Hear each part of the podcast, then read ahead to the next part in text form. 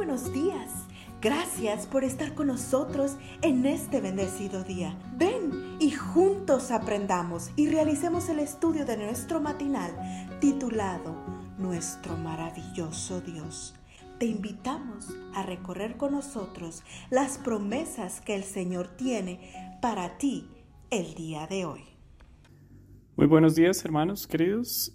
Eh, la matutina para hoy, 8 de julio, tiene como título Señor, abre mis ojos. Y la lectura bíblica es Primera de Juan 4:19. Dice, Nosotros lo amamos a Él porque Él nos amó primero.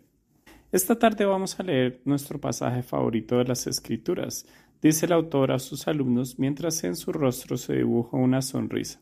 Los niños Harry y Richard no preguntan cuál es el pasaje porque ya lo conocen.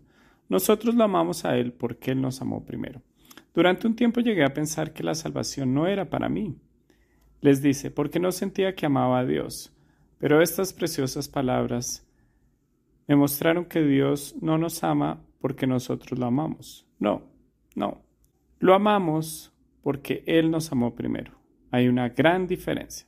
El autor que así hablaba era William Tyndale, uno de los grandes líderes de la Reforma en Inglaterra mejor conocido por su traducción del Nuevo Testamento al inglés.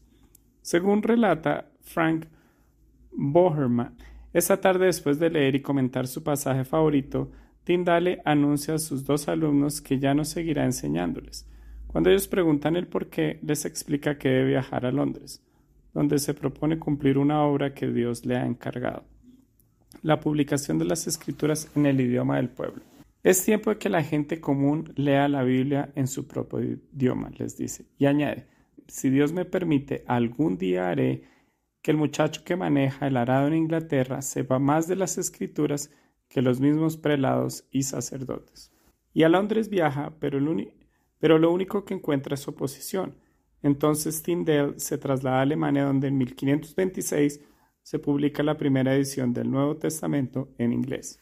El sueño del reformador se cumple, aunque a un precio muy elevado. En 1527 sus obras son condenadas y Tyndale es excomulgado y perseguido. En mayo de 1535 es capturado y encarcelado. En octubre de 1536 Tyndale es atado a una estaca, estrangulado y finalmente quemado. Sus últimas palabras son Señor, abre los ojos del rey de Inglaterra. Su voz había sido silenciada, pero para el momento de su muerte, hasta el muchacho que manejaba el arado en Inglaterra sabía más de las de la escritura que los mismos prelados y sacerdotes. ¿Cómo pudo un hombre que durante parte de su vida no sentía que amaba a Dios morir por amor a Él? Porque un bendito día entendió que Dios no nos ama porque nosotros lo amamos, sino que lo amamos porque Él nos amó primero. Hay una gran diferencia.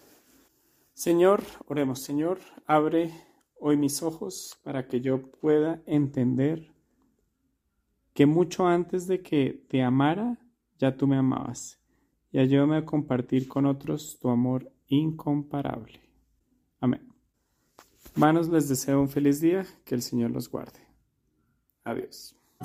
Cada día Gracias Dios por darnos la tranquilidad necesaria para enfrentar los retos, alegrías y dificultades de este nuevo amanecer. Porque el Señor tu Dios está contigo.